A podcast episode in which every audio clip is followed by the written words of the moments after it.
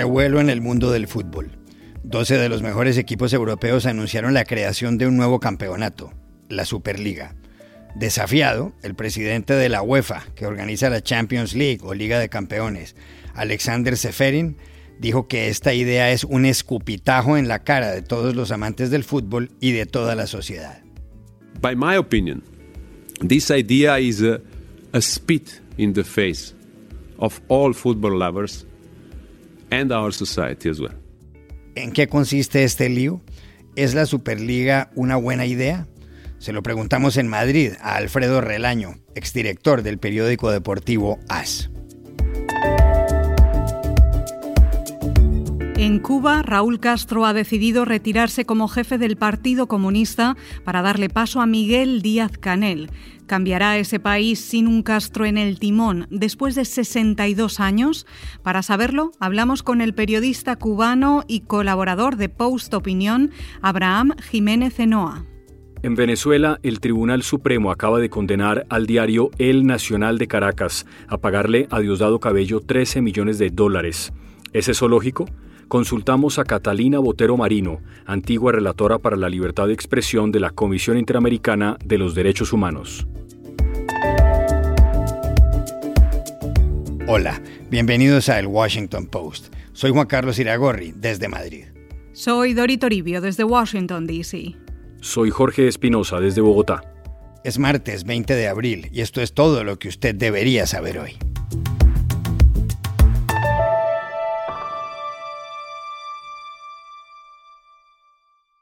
Un cisma de profundas consecuencias se acaba de producir en el mundo del fútbol. Doce de los mejores equipos de Europa anunciaron en las últimas horas la creación de la llamada Superliga, un campeonato en el que siempre participarán ellos, así como otros tres que se les unirían próximamente. Esos 15 clubes tomarán parte cada año en la Superliga, que contará con un total de 20 equipos. Los cinco restantes se podrán clasificar según su rendimiento anual. Habrá dos grupos con 10 clubes cada uno. A los cuartos de final pasarán los tres primeros de cada grupo. Los otros cuatro equipos llegarán tras jugar unos playoffs. De los 12 equipos, seis juegan la Premier League en Inglaterra, el Arsenal, el Chelsea, el Liverpool, el Manchester City, el Manchester United y el Tottenham. Otros tres están en la Liga en España, el Atlético de Madrid, el Barcelona y el Real Madrid. De la Serie A italiana se han vinculado el Milán, el Inter de Milán y la Juventus. Ningún equipo alemán o francés se sumó, aunque hay quienes afirman que el Paris Saint-Germain lo hará de un momento a otro. La idea es que la Superliga empiece en 2022 y que se juegue de agosto a mayo. Su presidente será Florentino Pérez, que preside el Real Madrid. La creación de la Superliga generó de inmediato un revuelo mundial. Constituye un enorme desafío a la Champions League, la Liga de Campeones, organizada por la UEFA, que es la Unión de Asociaciones Europeas de Fútbol. Esa competición se originó en la temporada 1955-1956 por iniciativa del diario deportivo francés L'Equipe. No solo el presidente de la UEFA rechazó la idea de la Superliga, al señalar que a esos grandes clubes los mueve la codicia. El primer ministro británico, Boris Johnson, dijo que trabajará con las autoridades deportivas para asegurarse de que no habrá Superliga, pues eso sería una mala noticia para los aficionados y para el fútbol de su propio país. We're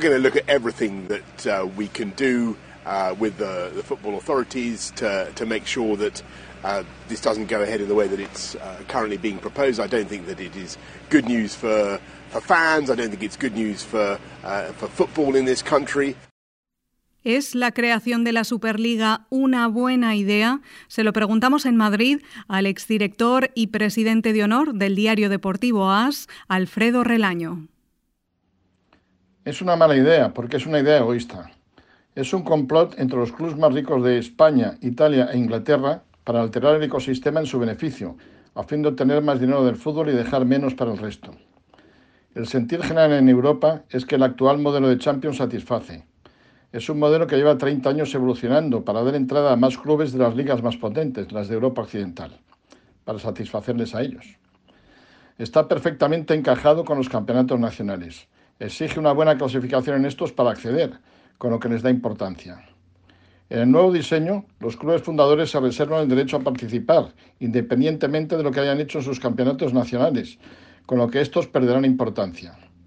Es de temer que participen en ellos con un equipo de reservas, y es de temer también que el próximo paso sea reservar los fines de semana para su proyecto de Superliga y renegar sus partidos nacionales a los miércoles. Con el método actual, el presupuesto de estos clubes complotados se ha multiplicado por seis en los últimos 20 años, pero se han mostrado incapaces de enfrentarse a las demandas de los superjugadores y sus agentes, que cada vez exigen más dinero. Pretenden alterar el ecosistema para que sus futbolistas, en lugar de tener tres Lamborghinis en su garaje, tengan cinco o siete. La afición en general de los tres países en que se ha gestado esto es contraria. También sus gobiernos. El Bayern y el Borussia de Alemania y el PSG de Francia no entran. Aún hay tiempo de evitar el desastre, pero será bueno que la UEFA conceda a los complotados más participación en el futuro en las decisiones sobre el desarrollo de la Champions. Eso surtiría más efecto que las amenazas.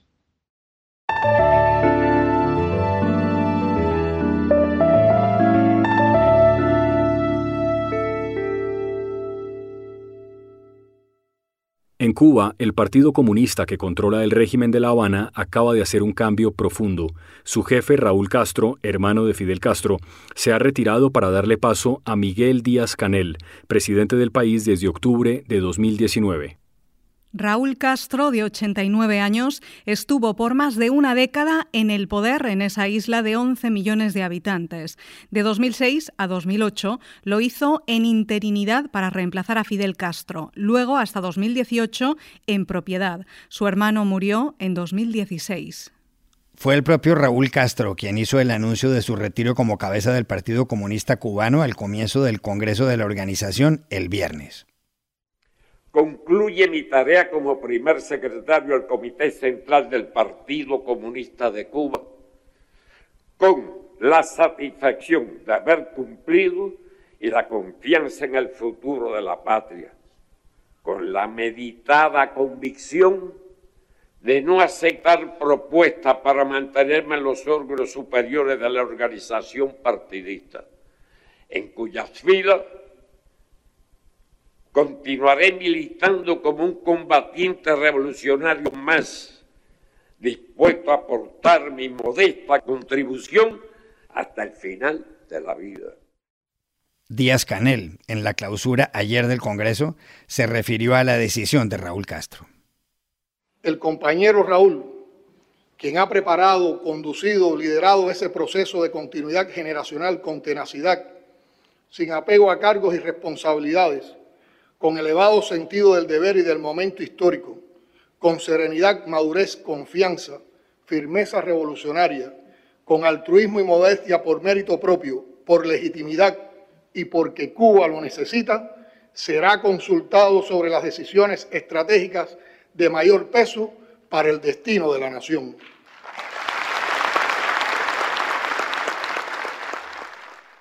En 1956, Raúl Castro acompañó a su hermano Fidel en la expedición del yate Granma que zarpó de México y llegó a las costas de Cuba.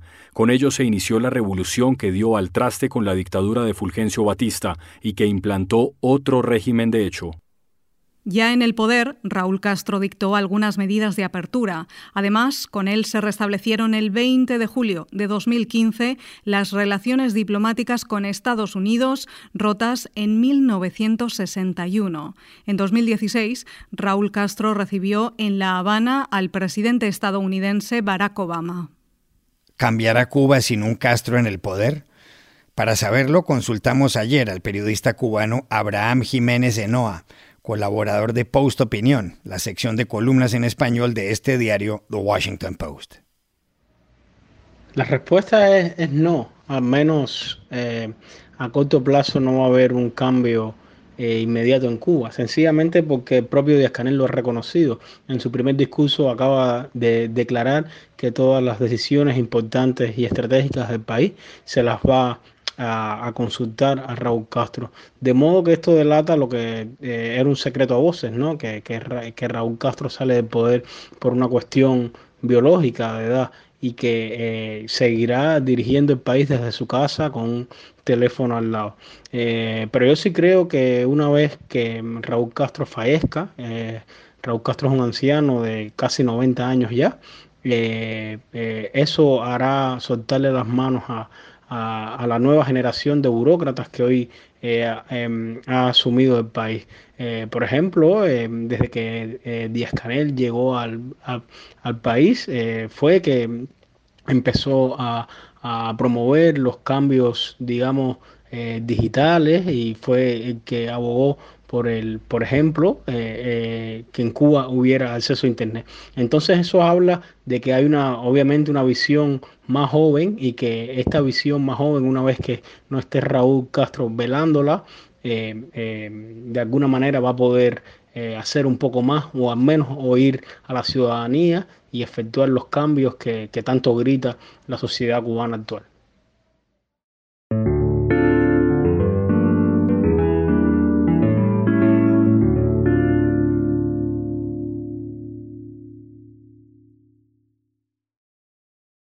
En Venezuela, la Sala de Casación Civil del Tribunal Supremo acaba de dictar una sentencia por la cual condena al diario El Nacional de Caracas a pagarle 13 millones de dólares a Diosdado Cabello, considerado el número dos del régimen chavista que encabeza el presidente Nicolás Maduro.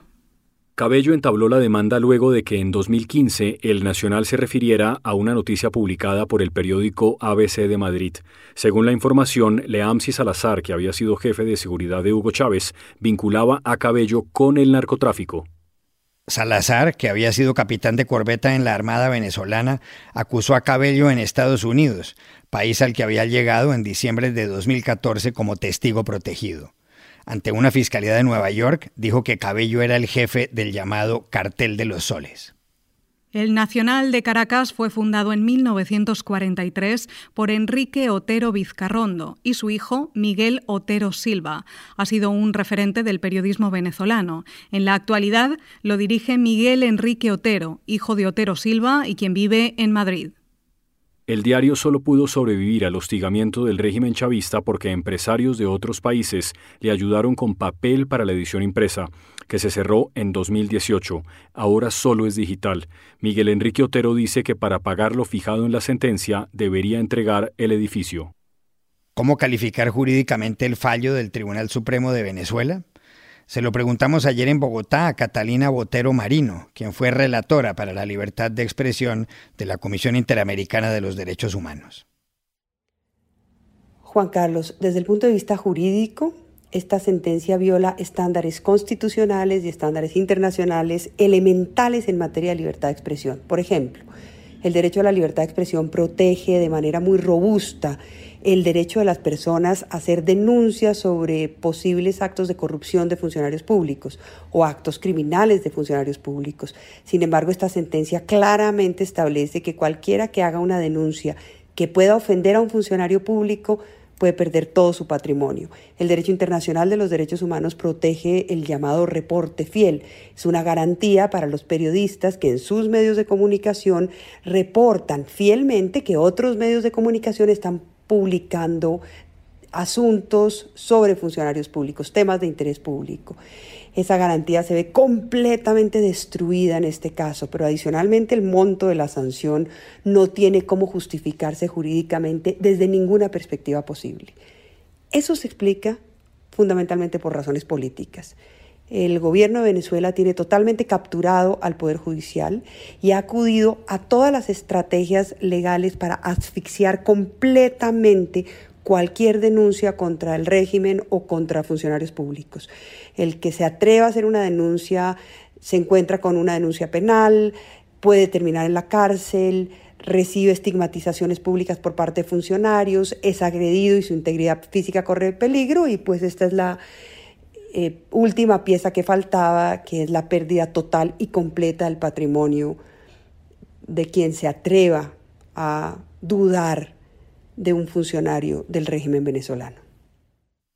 También le preguntamos a Catalina Botero Marino si en la región ha habido casos similares al del Nacional. Sí, Juan Carlos, déjeme solamente mencionarle un par de casos. El primero es el caso Herrera Ulloa contra Costa Rica, en el cual la Corte Interamericana de Derechos Humanos protege justamente a un periodista que ha reportado en un medio de comunicación costarricense que otros medios europeos están publicando noticias sobre presuntos actos de corrupción de un funcionario costarricense. En ese caso, la Corte Interamericana protege al periodista en Costa Rica y establece la garantía del reporte fiel. Pero hay otro caso más reciente, muy similar, no solo jurídica, sino políticamente al caso del cual estamos hablando. Es el caso El Universo en Ecuador. En Ecuador, Rafael Correa logra capturar a todo el Poder Judicial y por esa vía obtiene una sentencia a su favor por 40 millones de dólares contra un medio de comunicación y un columnista de opinión que había hecho una columna que había molestado al presidente. Con esa sentencia claramente se envía el mensaje a todos los medios de comunicación que cualquiera que publique cualquier tipo de información u opinión que moleste al presidente puede perder todo su patrimonio. Exactamente el mismo mensaje que esta sentencia le está mandando a los medios en Venezuela.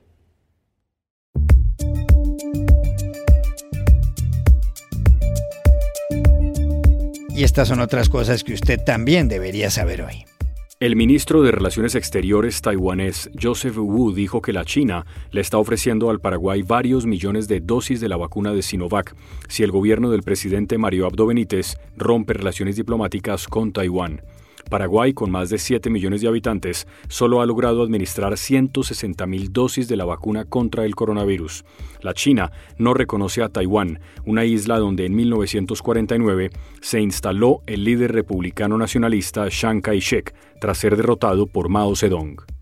La Unión Europea calculó ayer que hay unos 150.000 militares rusos concentrados en la frontera con Ucrania y en la península de Crimea, que Moscú se anexionó ilegalmente en 2014. El alto representante de la Unión para Asuntos Exteriores y Política de Seguridad, Josep Burrell, advirtió que se trata del mayor despliegue del ejército ruso registrado en la zona y que el riesgo de una escalada es evidente. La semana pasada, el presidente francés, Emmanuel Macron, la canciller federal alemana Angela Merkel y el presidente de Estados Unidos, Joe Biden, manifestaron preocupación por lo que está ocurriendo. La NASA logró ayer que el pequeño helicóptero Ingenuity se convirtiera en el primer aparato en despegar de la superficie de Marte y en sobrevolar por 47 segundos ese planeta, cuya atmósfera es un 99% menos densa que la de la Tierra. El Ingenuity pesa 1,8 kilos, puede elevarse unos 5 metros y depende del Perseverance, el vehículo explorador que llegó a Marte el 18 de febrero.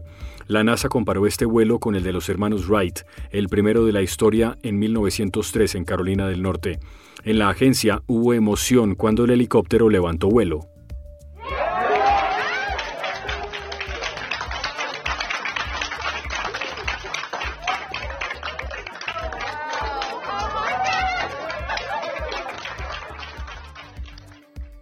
Y aquí termina el episodio de hoy de El Washington Post, El Guapo.